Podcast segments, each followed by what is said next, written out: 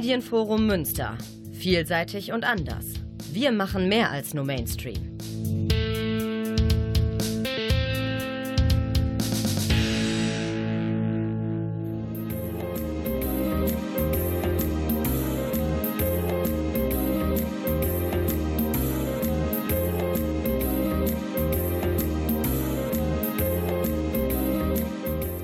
Der Lesewurm. Neues vom Buch- und Hörbuchmarkt. Präsentiert von Volker Stephan.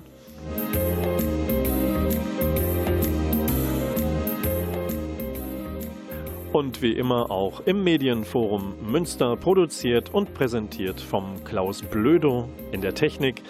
Wir sind in einer Extra-Sendung eingeschoben zwischen den normalen Sendeterminen. Die sind ja immer beim Lesewurm, der zweite Samstag eines jeden Monats. Und jetzt war gerade viel los. Und wir begeben uns mit dem Lesewurm auf eine wilde Fahrt von Münster über Frankfurt nach Norwegen und zurück. Ja, beginnen aber wollen wir im Bermuda-Dreieck Gronau, Ibbenbüren und Münster.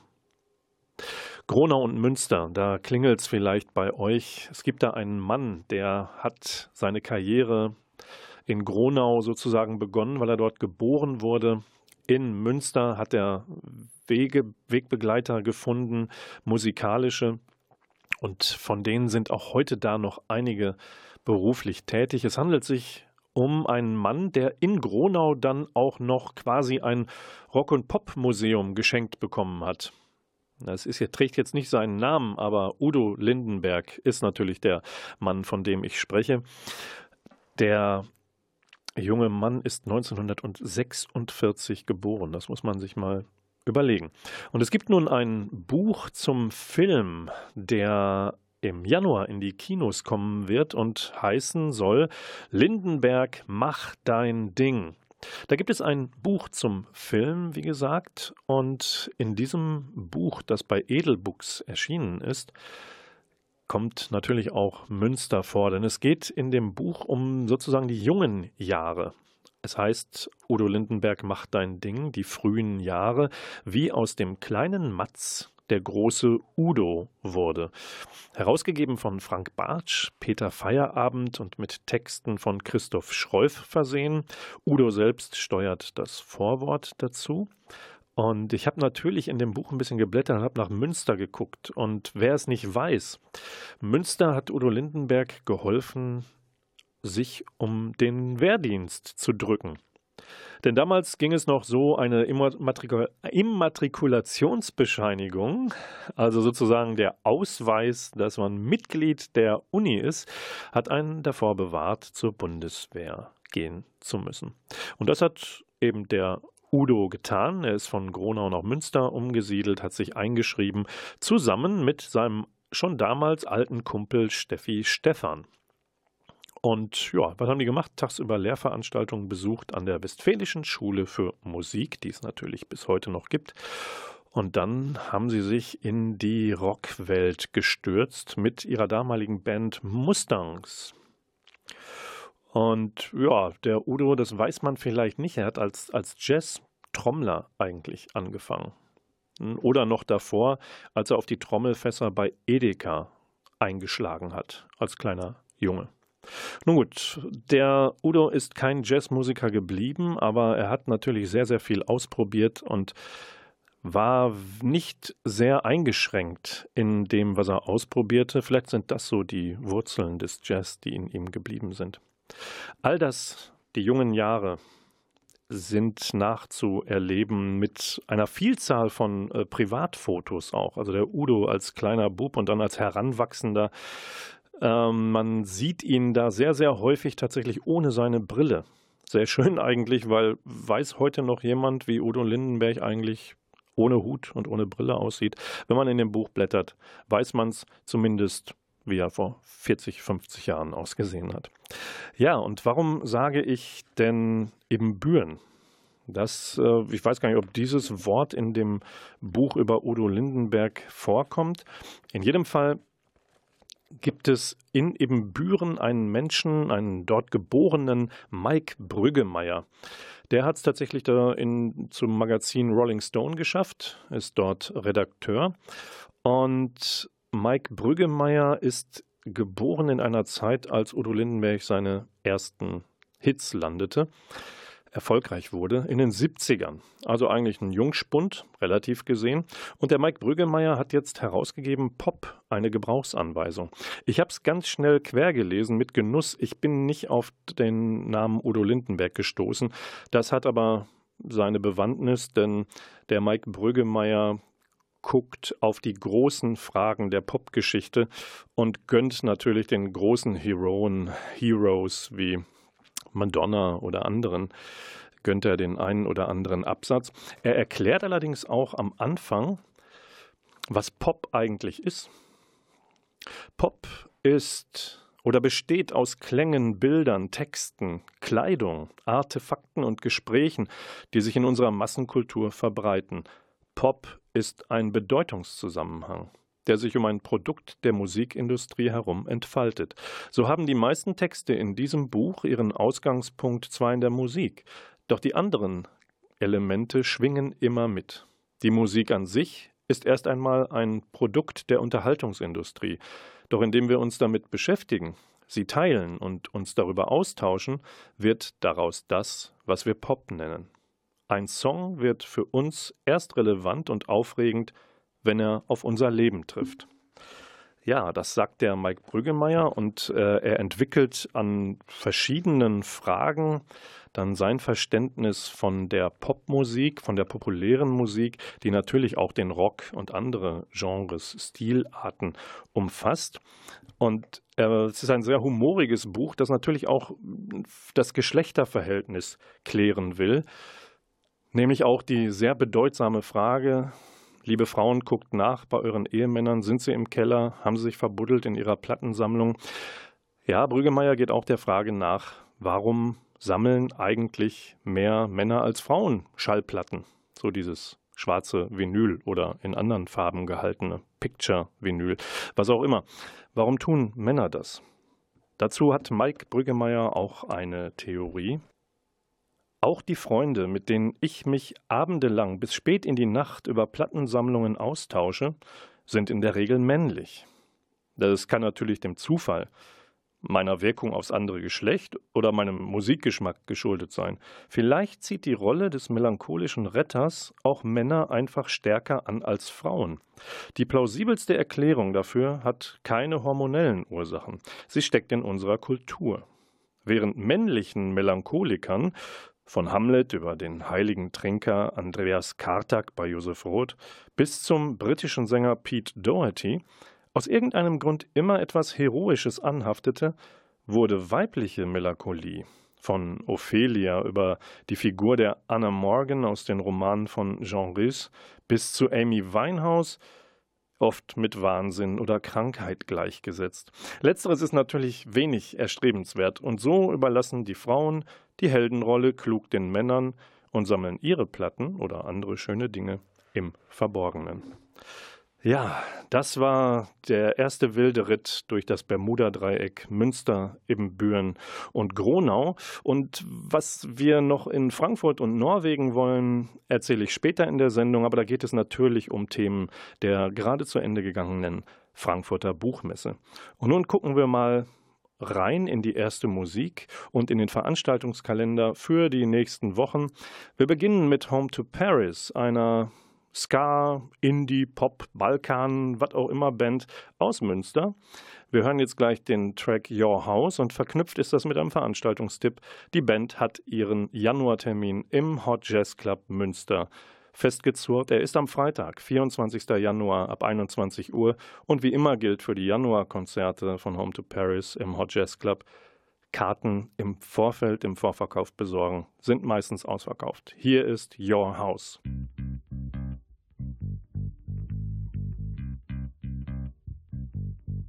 I keep on moving in every place and everywhere I go.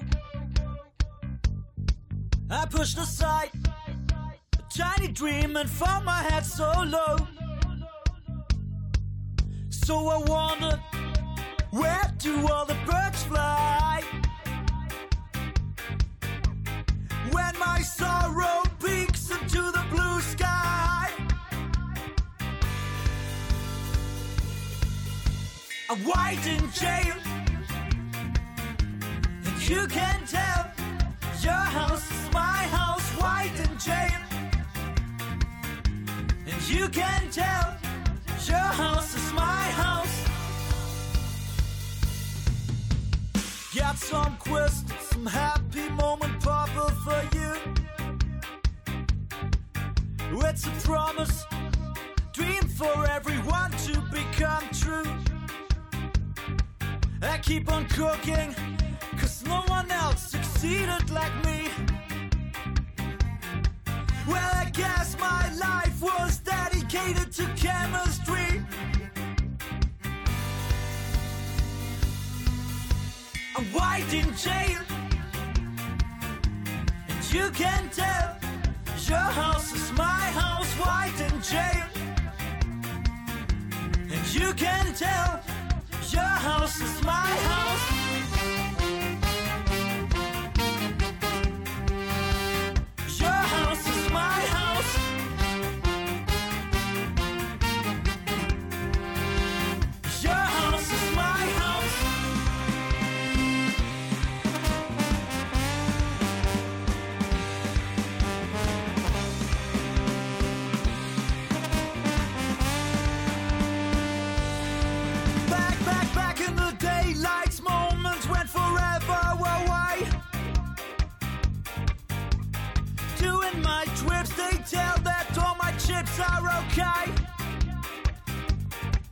Whoa, whoa, whoa, these walls became my sudden home side.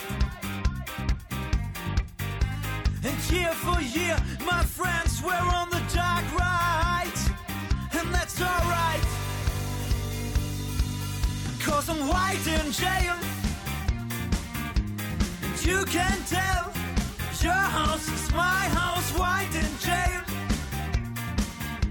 And you can tell your house is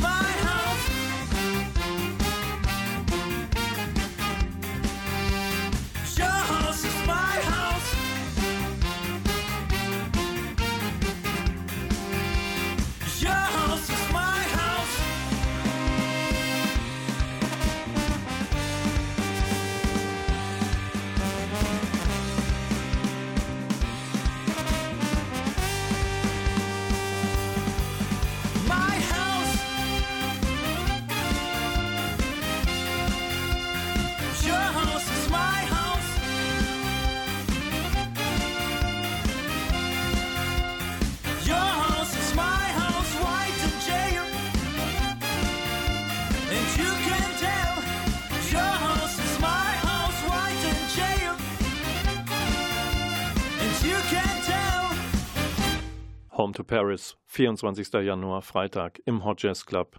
Beeilt euch, die Karten sind sehr schnell weg. Und beklagt euch nicht, ich hätte es euch nicht gesagt. Der Lesewurm ist zurück mit seiner zweiten November-Ausgabe, einer Extra-Ausgabe. Und jetzt schwenken wir hinüber nach Frankfurt zur Buchmesse. Ich hatte das große Vergnügen, Nina George zu treffen, um mit ihr über ihren aktuellen Roman Südlichter sprechen zu können. Und das ist ein Buch über die Liebe, aus der Sicht der Liebe. Erfunden wurde dieses Buch schon vor Jahren in einem anderen ihrer Romane, nämlich in Nina Georges Megaseller Das Lavendelzimmer. Das ist vielfach übersetzt in mehr als 30 Länder verkauft worden und es hat eine ja, es hat eine wunderbare Geschichte. Ähm, da geht es um einen Buchhändler, der sehr inspiriert worden ist von einem Roman namens Südlichter, von einem äh, Schriftsteller namens Sanari. Nur gibt es dieses Buch gar nicht, außer in der Fantasie von Nina George. Ja, aber wie das halt so ist, im Jahr 2019 wurde das dann auch bei Knauer herausgegeben. Es hat eine nicht nur die Liebe, die zu Wort kommt, sondern es hat noch eine andere Hauptfigur, Marie-Jean, Diese junge Dame, die heranwächst, die kann erkennen, wenn Liebende füreinander bestimmt sind, und sie versucht bei schwierigen Fällen irgendwie nachzuhelfen, dass die auch zueinander kommen. Nur sich selbst kann Marie-Jean nicht helfen. Sie wird irgendwie nicht von der Muse geküsst. Ja, und jetzt hören wir doch mal rein, was denn Nina George zu der Entstehung von Südlichter zu erzählen hat. Ich musste es lesen, ich musste es lesen, denn da kommt ein Buch im Buch vor. Der Buchhändler Jean Perdu, der im Lavenderzimmer Bücher verkauft wie Medizin auf, seiner, auf seinem Bücherschiff Die Literarische Apotheke, der hat natürlich selber auch einen Schmerz, ein inneres Geheimnis. Und es gibt nur ein einziges Buch, was ihn einigermaßen tröstet. Und dieses Buch habe ich mir damals ausgedacht, ich habe es Südlichter genannt.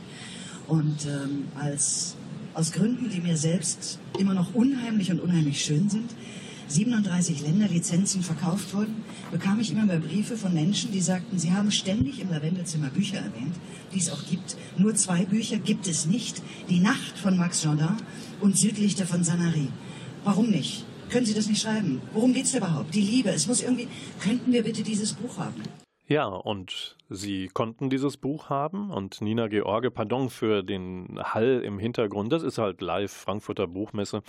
Ja, was hat denn Südlichter für einen Inhalt, Nina George? Südlichter wurde jetzt geschrieben. Alles, was ich tun müsste, in Anführungszeichen, ist erstens nochmal das Lavendezimmer durchlesen, um zu wissen, was steht denn in Südlichter überhaupt drin? Wann ist das erschienen? In den 80er Jahren? Wer der Autor, die Autorin ist, wird im Lavendezimmer erst ganz zum Schluss offenbart. Ich wusste also, ich bin ein junger Mensch, Anfang 20, lebe in den 80er Jahren in Frankreich und sehne mich. Ich habe furchtbar Sehnsucht. Und dieses Buch ist runtergeschrieben wie an, ein, wie an eigentlich an einem einzigen Tag, wenn man einen Brief in einem einzigen Tag schreiben könnte, ein 200-seitiger Brief, eigentlich an die Liebe, an die Sehnsucht. Gibt es dort draußen irgendjemanden für mich? Das habe ich dann aber aus der Sicht der Liebe erzählen lassen. Die Liebe erzählt in Südlichter, wie sie auf uns Menschen schaut und was wir alles manchmal mit der Liebe anfangen und wie reichlich verblüffend misslungen wir mit ihr umgehen. Und manchmal kriegt die Liebe die Krise, aber sowas von. Ja, Nina, wer so viel von der Liebe weiß und sie sprechen lassen kann in einem Roman, der oder in dem Fall die muss ja selbst eine absolut Wissende sein zum Thema Liebe. Was ist denn Liebe eigentlich, habe ich Nina George gefragt.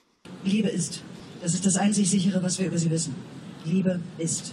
Wir können uns ihr nähern, indem wir sagen, was sie alles nicht ist. Sie macht es nicht einfacher. Sie macht nicht mal glücklich. Sie ist absolut demokratisch und kann zu jedem kommen, nur man weiß nicht wie lang und überhaupt warum. Es gibt keine Regeln, es gibt unendlich viele Facetten von Liebe. Das Einzige, was wir sicher wissen, ist, Liebe ist. Aber ich bin mir nicht sicher, ob das als Rat genügt. Und wenn Sie fragen, wissen Sie, ich bin eine große Liebende. Ich kann viel leichter lieben. Ich mag es nicht, geliebt zu werden. Das, da fühle ich mich seltsam. Aber wenn ich lieben kann, lieben hat, wie gesagt, viele Gesichter. Ich liebe meinen Mann. Ich liebe vielleicht auch noch den einen oder anderen Menschen. Ich liebe Demokratie. Ich liebe Freiheit. Ich liebe Gesellschaft. Ich liebe Europa. Ähm, ich liebe es, auf der Welt zu sein. Ich liebe es zu tanzen. Und ich glaube persönlich, dass Liebe das schlüssigste Konzept ist für das Überleben der Menschheit. Daran glaube ich fest. Ich bin eine große Liebende, auch wenn ich von ihr keine Ahnung habe. Ja, das war Nina George zu ihrem Roman Südlichter, gerade bei Knauer erschienen und sozusagen der verschwundene verschwundene, bis dahin nicht existente Roman, der in ihrem Bestseller Das Lavendelzimmer zitiert wird und eine Hauptrolle spielt. Wir haben noch eine ganz kleine Geschichte von der Frankfurter Buchmesse. Und zwar würde ich euch da einen kleinen Gruß einspielen wollen von einem Mann, der gerade geschrieben hat, veröffentlicht hat bei DTV den Thriller Opfer 2117. Die Rede ist von einem Mann, der sich gleich selbst vorstellen will und dem achten Fall für das Sonderdezernat Q um Karl Mörk. Und wie das bei dieser Reihe, die in Dänemark spielt, so ist, entwickeln die drei Hauptcharaktere Karl Mörk, Assad und die Gehilfin Rose, entwickeln ihre Geschichte, ihre eigene persönliche Geschichte peu à peu. Und im achten Band ist tatsächlich Assad dran, ein Syrer, der ja, Hilfskommissar von Karl Mörk. Und äh, da geht es um Tote auf dem Mittelmeer, ein ernster Hintergrund. Syrische Flüchtlinge, in diesem Fall erkennt Assad, dass das Opfer 2117 eine frühere Bekannte von ihm ist. Und er wird zurückgerissen in seine persönliche Geschichte, Biografie, die uns in diesen acht Teilen bisher eher verborgen geblieben ist. Wir wussten, dass er ein komischer Kauz ist, aber ein toller Typ. Aber was tatsächlich in seiner Vergangenheit geschehen ist, kommt jetzt raus. Und zwar äh, ist die Frau, die tot ans, äh, an, an die Küste gespült worden ist, ist nicht ertrunken, sondern sie ist ermordet worden. Und dem auf die Spur zu gehen, ist die eine Seite. Die andere ist, es gibt einen durchgeknallten Charakter in dem Buch, der Rache nehmen will an der Menschheit, an allem Übel und ein Attentat oder mehrere plant. Und all das entwickelt sich parallel zueinander. Und der Autor dieses Buchs, Opfer 2117, ist. My name is Jussi Erla Olsen.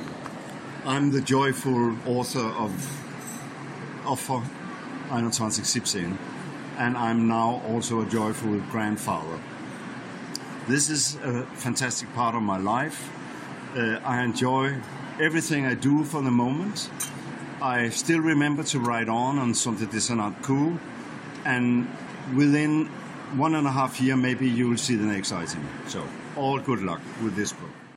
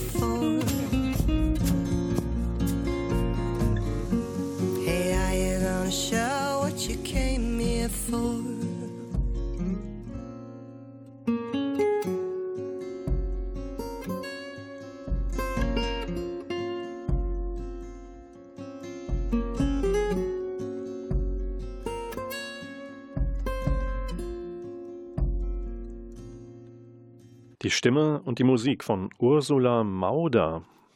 Wir waren eben bei der Frankfurter Buchmesse, haben jetzt einen Zwischenstopp nach München unternommen, hatte ich gar nicht angekündigt. München, warum? Ursula Mauder ist die Ehefrau von Axel Hacke oder Axel Hacke, der Ehemann von Ursula Mauder.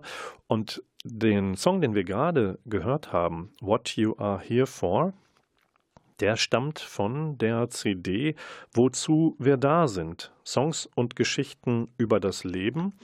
Auf zwei CDs erschienen gerade im Antje Kunstmann Verlag.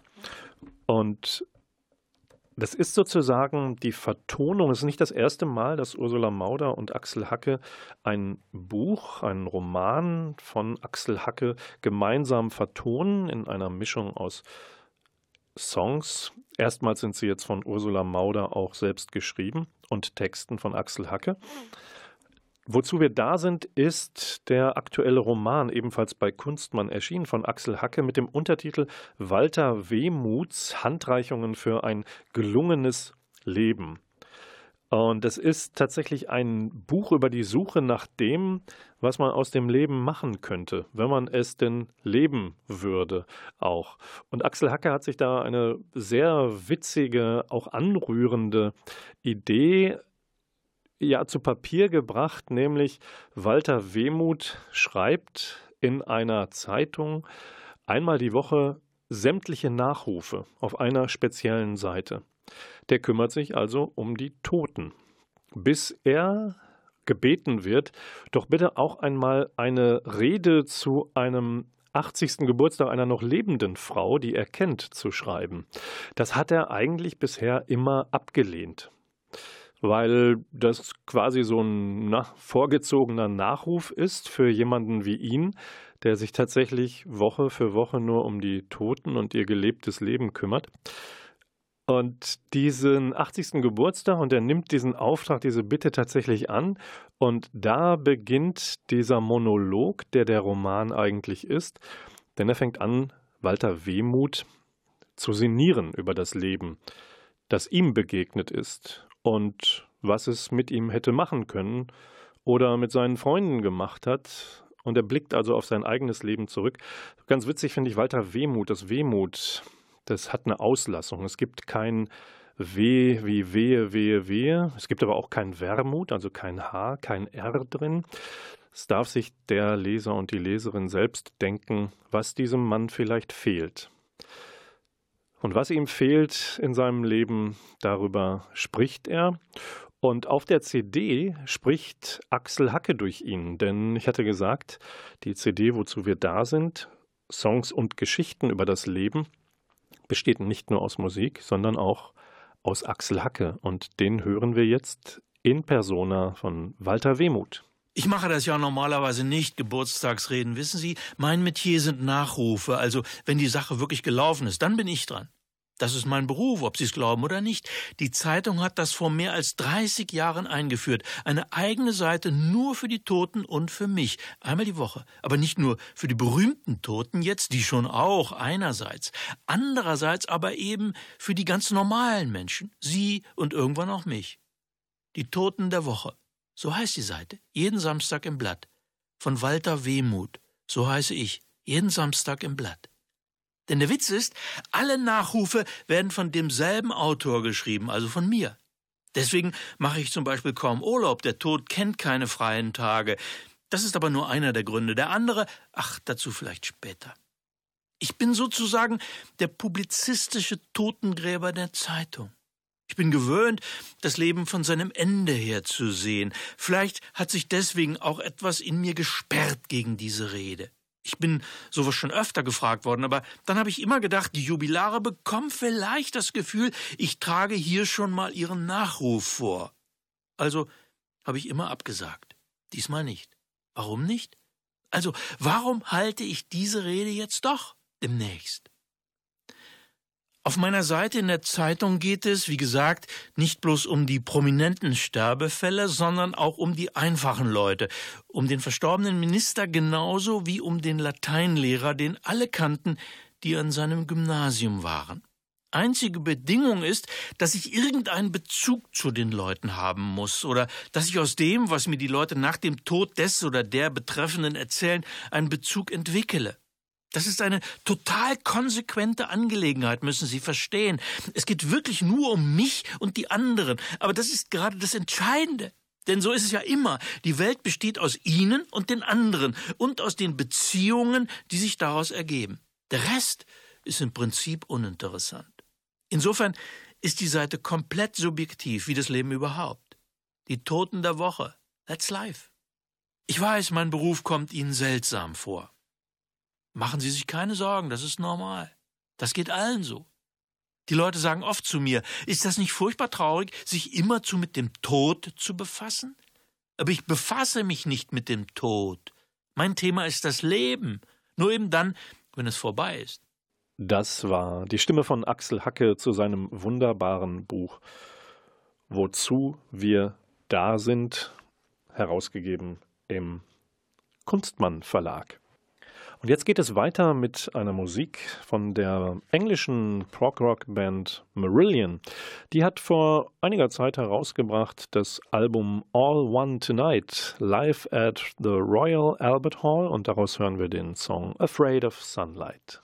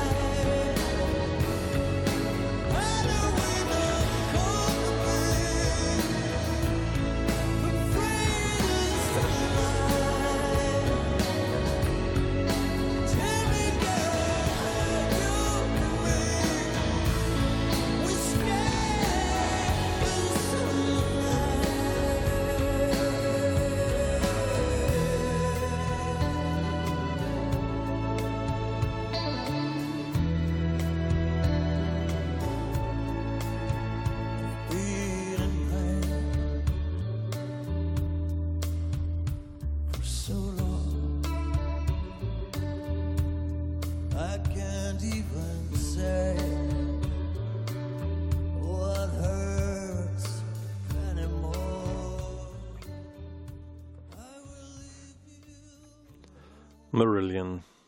Ein zartes Stimmchen von Mr. H.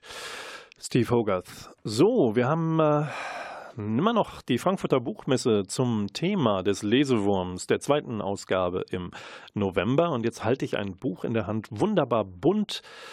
Keine Fotos vorne drauf, mehr so Symbole, ein Wikingerhelm, ein Wal, der ein bisschen Wasser in die Luft bläst, ein Elch mit Mütze, Wikinger-Schiff. Alva German, I Did It Norway heißt das Buch, erschienen bei DTV mit dem Untertitel 1 Die Entdeckung der nordischen Lebensart, Untertitel 2 für Fjordgeschrittene. Es ist also auch ein kleiner amüsanter Blick auf die Norwegerinnen und Norweger. Und zu diesem Buch muss man wissen, ohne Münster wäre das nie entstanden. Das wird uns Alva Germann gleich äh, in dem einen oder anderen O-Ton erzählen. Ich habe sie nämlich auch am Rande der Frankfurter Buchmesse getroffen. Sie ist Journalistin, schreibt für den Spiegel zum Beispiel auch aus nordischen Ländern. Und ich habe sie am Anfang darum gebeten, sie möge uns doch bitte einmal durch ihr Norwegen mitnehmen und ein bisschen rumführen. Was würdest du mit reinnehmen in deinen virtuellen Rundgang durch Norwegen für uns? Also auf jeden Fall würde ich in Oslo starten, der Hauptstadt, die mit 600.000 eine schöne, gemütliche Metropole ist. Auch da ist die Natur direkt um die Ecke. Es gibt dort zum Beispiel eine Oper, die einem Gletscher nachempfunden wurde und wo man auf das Dach klettern kann. Ansonsten besteht das Land ja vor allem aus sehr, sehr langer Küste und natürlich gibt es viele Küstenorte, die ich mag. Zum Beispiel eine kleine Insel namens Utsira, die kleinste Kommune des Landes lebt mit 200 Einwohnern und man 70 Minuten mit der Fähre hinfahren muss. Und ich würde weiterreisen gehen Norden, wo die Sami leben, in Michelefjord und dort so ein bisschen in die Kultur eintauchen. Und es ist ein erstaunlich langes Land und auch eine sehr vielseitige Kultur, wahrscheinlich weil es so lang ist und viele Bereiche unabhängig voneinander eine eigene Kultur entwickeln dass es auch so vielseitig ist. Sie hat, die Alva Germann, die ihr da gerade gehört habt, Autorin und Journalistin, sie hat in Norwegen natürlich Leute getroffen, auch welche, die eine Münsteraner Vergangenheit haben. Einer davon ist Schriftsteller und einer hat hier studiert. Da hören wir jetzt mal rein. Also ist Morten ist derjenige, der das äh, Buch geschrieben hat und Hugo ist sein Freund, geschrieben Hugo, aber ausgesprochen Hugo im Norwegischen, der in den 70er Jahren in Münster studiert hat. Und was ihn zum Norweger macht, ist, dass er auf jeden Fall am Meer aufgewachsen ist und ein, ein sehr mutiger Mann ist, auch Bootstouren geht, wo ich Panik bekomme und mich auf den Boden des Bootes setze und an das Bein klammere, weil ich Angst habe rauszufallen, fahren sie wagemutig raus und versuchen sogar Eishaie zu jagen. Also ich finde, dass Norweger ein absolute Abenteuerlust haben, die sehr ansteckend ist und wo ich immer noch versuche, so mutig zu werden wie sie. Und das Besondere bei Hugo oder Hugo ist, dass er in den 70er Jahren Kunst studiert hat in Münster und bis heute immer noch gerne Derrick guckt, was bis vor kurzem im norwegischen Fernsehen noch gezeigt wurde, weil er sagt, das repräsentiert genau die Zeit, als er in Deutschland gelebt hat und, und so behält er auch sein Deutsch bei. Genau, der Hugo ist Münsteraner gewesen für eine kurze Zeit. Das dockt bei dir persönlich auch auf eine gewisse Art und Weise an. Habt ihr euch über Münster ausgetauscht und warum die du, die du als Rheinländerin giltst oder verkauft wirst, als Berlinerin, aber eigentlich in Norwegen lebst. Was bringt dich nach Münster? Ja, es ist tatsächlich so, dass ich im Rheinland aufgewachsen bin und dann als Erwachsene in Berlin gelebt habe. Aber mein Bezug zu Münster ist sehr viel weitreichender. Meine Großeltern haben nach dem Zweiten Weltkrieg die Universitätsbuchhandlung Krüper gegründet und ich bin sozusagen als Kind schon auch mit Büchern aufgewachsen. Meine Eltern haben sich damals in der Buchhandlung kennengelernt weil mein Vater dort studiert hat und meine Mutter dort gearbeitet hat. Insofern würde es mich ohne Münster nicht geben. Und ich habe sehr viele Bücher von meiner Großmutter damals geschenkt bekommen als Kind. Und vielleicht hat es mich deswegen auch in, in diesen Beruf gezogen und das, das geschriebene Wort eine Rolle gespielt. Meine Großmutter hat acht Kinder bekommen und sie hat gesagt, falls sie mal eine Biografie schreibt, würde die heißen Ohne Pille und Kondom, sieben Töchter und ein Sohn.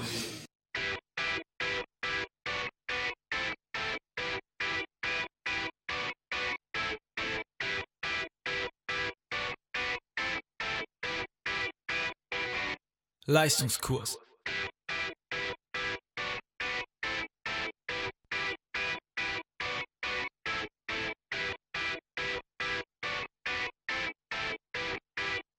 Leistungskurs Sing und Klatschen.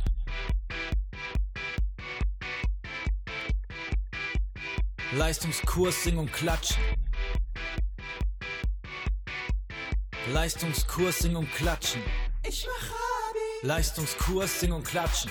Ich mach Abi. Leistungskurs Sing und Klatschen. Ich mach Abi. Leistungskurs Sing und Klatschen.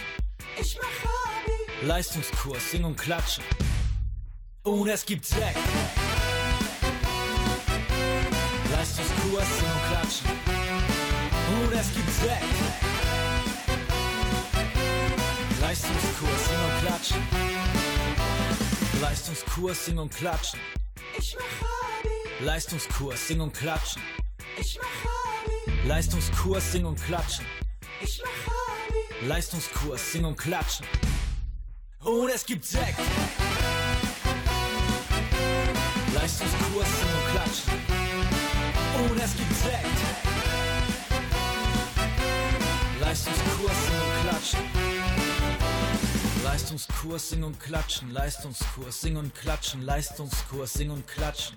Ich mach Abi. Leistungskurs, sing und klatschen, Leistungskurs, sing und klatschen, Leistungskurs, sing und klatschen. Ich mach Abi. Leistungskurs, sing und klatschen, Leistungskurs, sing und klatschen, Leistungskurs, sing und klatschen.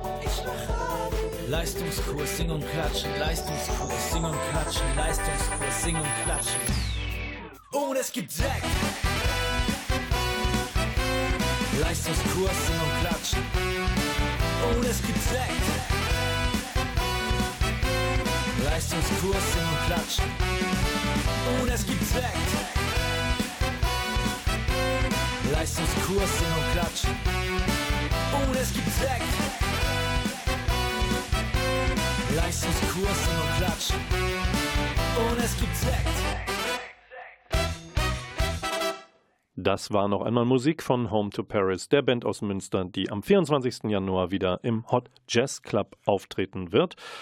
Wir sind mittendrin im Gespräch mit Alva Germann, von der wir inzwischen wissen, dass sie nicht nur das Buch I Did It in Norway geschrieben hat, über das Gastland der diesjährigen Frankfurter Buchmesse, sondern dass sie auch die Enkelin der Gründerinnen der Krüper Universitätsbuchhandlung in Münster ist. Und mit Alva Germanns zweitem Teil des Interviews geht es jetzt weiter und es geht nun um die Frage, Norwegen ist reich, Norwegen hat viel Öl, wir nehmen das Ganze aber als ein sehr ökologisch, romantisch, wie auch immer verklärtes Land wahr. Stimmt da vielleicht was nicht? Welchen Eindruck hast du, wie zwiegespalten die Norweger selber darüber sind, dass sie ein reiches Land sind, das aber auf Öl gebaut ist und äh, für uns außenstehende Norwegen eigentlich so ein touristisches Traumland, unberührt, romantisch, verklärt vielleicht auch. Wie passt das zusammen? Es passt natürlich gar nicht zusammen. Und das Ding ist bei den Norwegern, dass die ganz gerne unschöne Themen auch unter den Teppich kehren und nicht so viel drüber nachdenken. Also es ist schon so, dass Leute, die bei Greenpeace arbeiten, sich natürlich bewusst sind, dieses Paradox, dass man einerseits grüne Energie hat und Wasserkraft für zu Hause und Elektroautos, aber andererseits das dreckige Öl und Gas in die Welt verkauft und dadurch reich wird. Sie sagen halt immer, dass sie das Öl besser fördern und unter besseren Bedingungen und dass das Geld ja genutzt wird für den Pensionsfonds, der dann zukünftige Generationen absichert, aber natürlich nur in Norwegen. Es gibt auch schon viele Norweger, die ein bisschen schlechtes Gewissen haben und dann sozusagen Geld spenden und auch ein Teil wird auch gespendet für internationale Kooperationen, wo dann äh, dritte Weltländer unterstützt werden.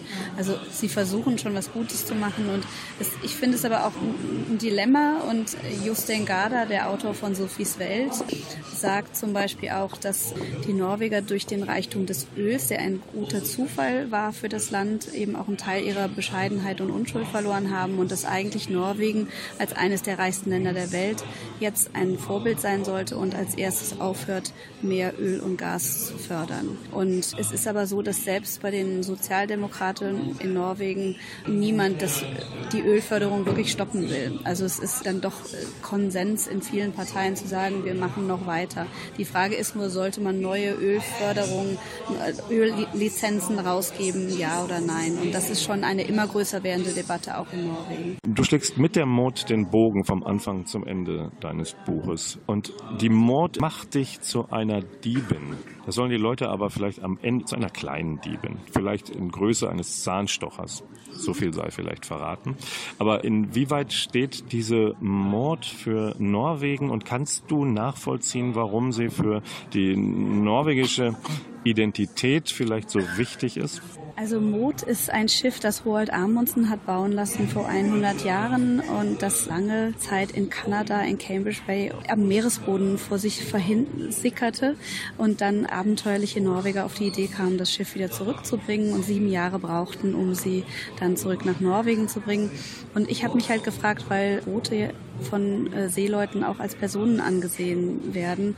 Wie fühlt sich Mot, wenn sie 1918, als es ein junges, armes Land war, was gerade unabhängig war, losgesegelt ist und nun 100 Jahre später in eines der reichsten Länder der Welt zurückkommt? Wie fühlt sich das für Mot an? Und natürlich ist sie ein wenig beschädigt und bekratzt irgendwie nach Hause gekommen, aber sie ist nach Hause gekommen und ich finde, dass Mot ein Symbol ist für die Abenteuerlust der Norweger und gleichzeitig eben auch für die Aus Ausdauer, die sie haben, irgendwie sieben Jahre lang daran zu arbeiten, ein Schiff zurückzubringen, was man auch auf einen Container hätte packen können. Aber sie haben sich bewusst entschieden, es auf Pontons zu packen und an einem Drahtseil mit einem Schlepper über den Atlantik zurückzusegeln, über zwei Sommer hinweg, weil sie sind nur von Cambridge Bay in Kanada bis nach Grönland gekommen, dann ist sie wieder überwintert ein Jahr und dann kam sie erst nach Hause. Dieses, eine Langsamkeit da reinzubringen in diese heutige Hektik und gleichzeitig zu sehen, dass als sie ankamen im Fjord, im Oslofjord, dass hunderte Begleitboote dabei waren, dass tausende Menschen in Oslo standen und sie willkommen geheißen haben. Die Norweger identifizieren sich immer noch mit Fridtjof Nansen und Roald Amundsen, die eben beide Entdecker waren und auch das Land ja auch bekannt gemacht haben. Ja, vielen Dank für das Gespräch. Alva Germann mit einer enormen Münsteraner Beziehung einer überraschenden auch. Und wenn wir jetzt uns verabschieden von den Hörerinnen und Hörern, was würdest du denn den Münsteranern mitgeben wollen als kleinen Gruß? Liebes Münster, ich habe in meiner Kindheit sehr viel Zeit verbracht und ich vermisse die Stadt sehr und freue mich bald darauf, wieder zurückzukommen. Ja, und Alva Germann kommt zu euch, wenn ihr wollt. Ich habe drei Bücher von ihr zu verschenken. I Did It Norway hat sie mir mitgegeben auf der Frankfurter Buchmesse. Und wer eins davon haben möchte, schreibe bitte eine E-Mail an radio.volker-stefan.net. Subtext Stefan bitte mit PH, sonst kommt es nicht an. Schreibe da bitte seinen, Ihren Namen rein, Adresse, Telefonnummer und das Ganze bitte absenden bis Nikolausabend, 6.12.23.59 Uhr. Und dann gucke ich, wenn zu viele mitspielen, werde ich auslosen. Viel Spaß dabei. Wir sind bei den letzten Veranstaltungstipps angekommen und empfehlen möchte ich euch die Lesung von Dennis Yücel am 26. November, Dienstag, in der Pension Schmidt am Alten Steinweg 37. Er hat ja gerade herausgebracht Agent Terrorist, sein Buch über die Haft in der Türkei, wo er verhaftet worden ist vom Erdogan-Regime. Und die Nachfrage ist riesig, sodass die Pension Schmidt zusätzlich zu der 20.30 Uhr Lesung am Dienstag noch eine vorgesetzt hat. Und zwar beginnt die um 18 Uhr. Für die zweite gab es schon keine Karten mehr, deswegen die erste Lesung vorweg. Informiert euch bitte auf der Homepage von Pension Schmidt, ob es für die erste Lesung auch noch Karten gibt. Und dann haben wir eine einen Streik für die Klimagerechtigkeit. Fridays for Future lässt nicht locker. Münster kann mehr. Wer mitgehen möchte, treffe sich am Freitag, 29. November um 12 Uhr am Hauptbahnhof Münster. Dort wird wieder für das Klima gestreikt. Und die allerletzte Veranstaltung, die ich euch ans Herz legen möchte, ist eine Radiosendung. Die kommt wieder am 14. Dezember um 20.04 Uhr hier auf Antenne Münster 95,4 MHz, 91,2 im Kabel oder aber ihr hört uns nochmal zu über NR Vision, die Mediathek. Die erreicht ihr über Medienforum münster.de. Klickt euch durch. Danke fürs Zuhören. Der Lesewurm hat es geschafft, ist von Münster über Frankfurt, München, Norwegen wieder nach Hause gekrochen und lässt, entlässt euch jetzt in den langen Montagabend. Tschüss und Bye-bye sagen der Klaus Blödo in der Technik und Volker Stephan am Mikrofon. Bis zum 14. Dezember. Tschüss.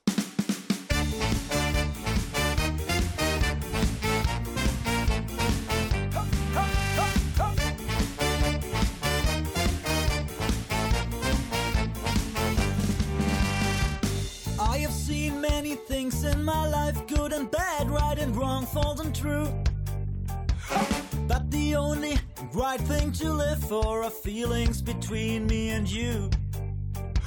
And every day, the moments of peace make us feel a way to belong. We look up to the moon and the stars. We're glad to be just like the sun, and that's where we stay.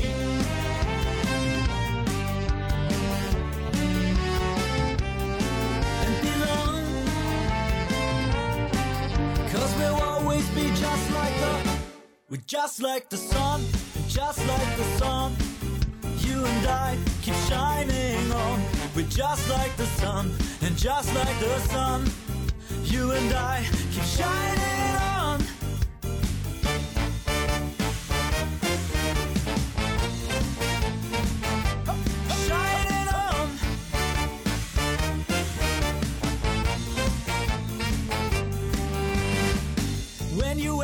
some questions about life. I'm glad not to know the whole truth.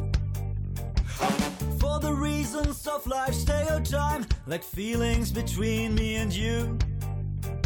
And every day, there are moments of peace make us feel in a way to belong. We look up to the moon and the stars. We're glad to be just like the sun, and that's where we stay.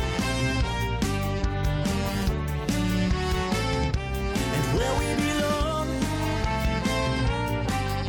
Cause we'll always be just like the. We're just like the sun, and just like the sun.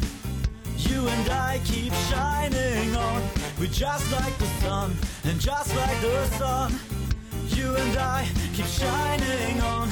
We're just like the sun, and just like the sun. You and I keep shining on. We're just like the sun, and just like the sun. You and I keep shining on, keep shining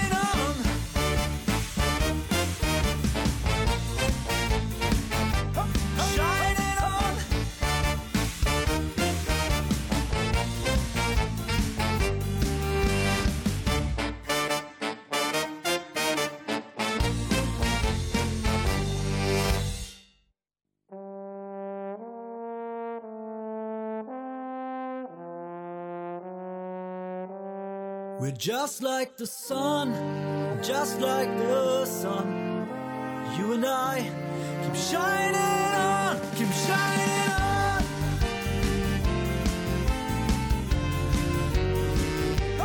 Shining on.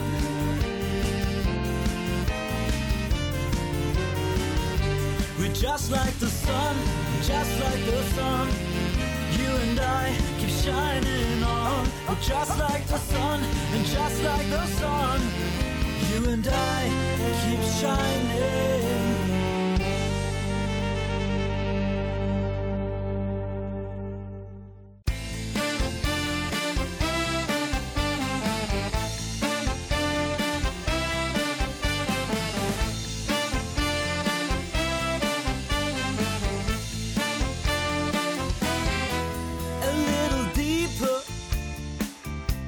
My maximum achiever. And a sweet little tie round my neck. Back in daylight. Get time to wash my cloth white. With a smooth little pain right in my neck. Twenty times the devil got me on a better level. Washing my fingers in the tears of your eyes. When you saw I rebel for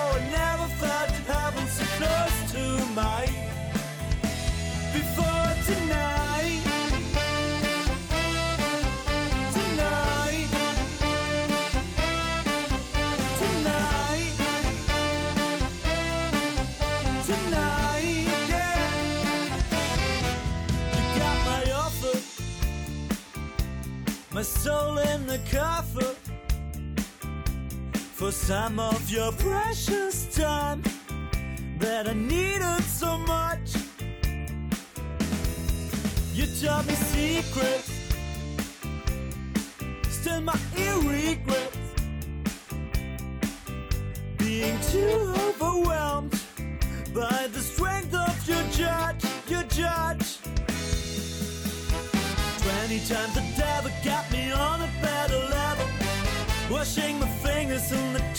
your eyes. Just so I revel, I never felt heaven so close to mine. Before tonight, tonight, tonight. Tonight, yeah. I know my way now. It's hard to say how.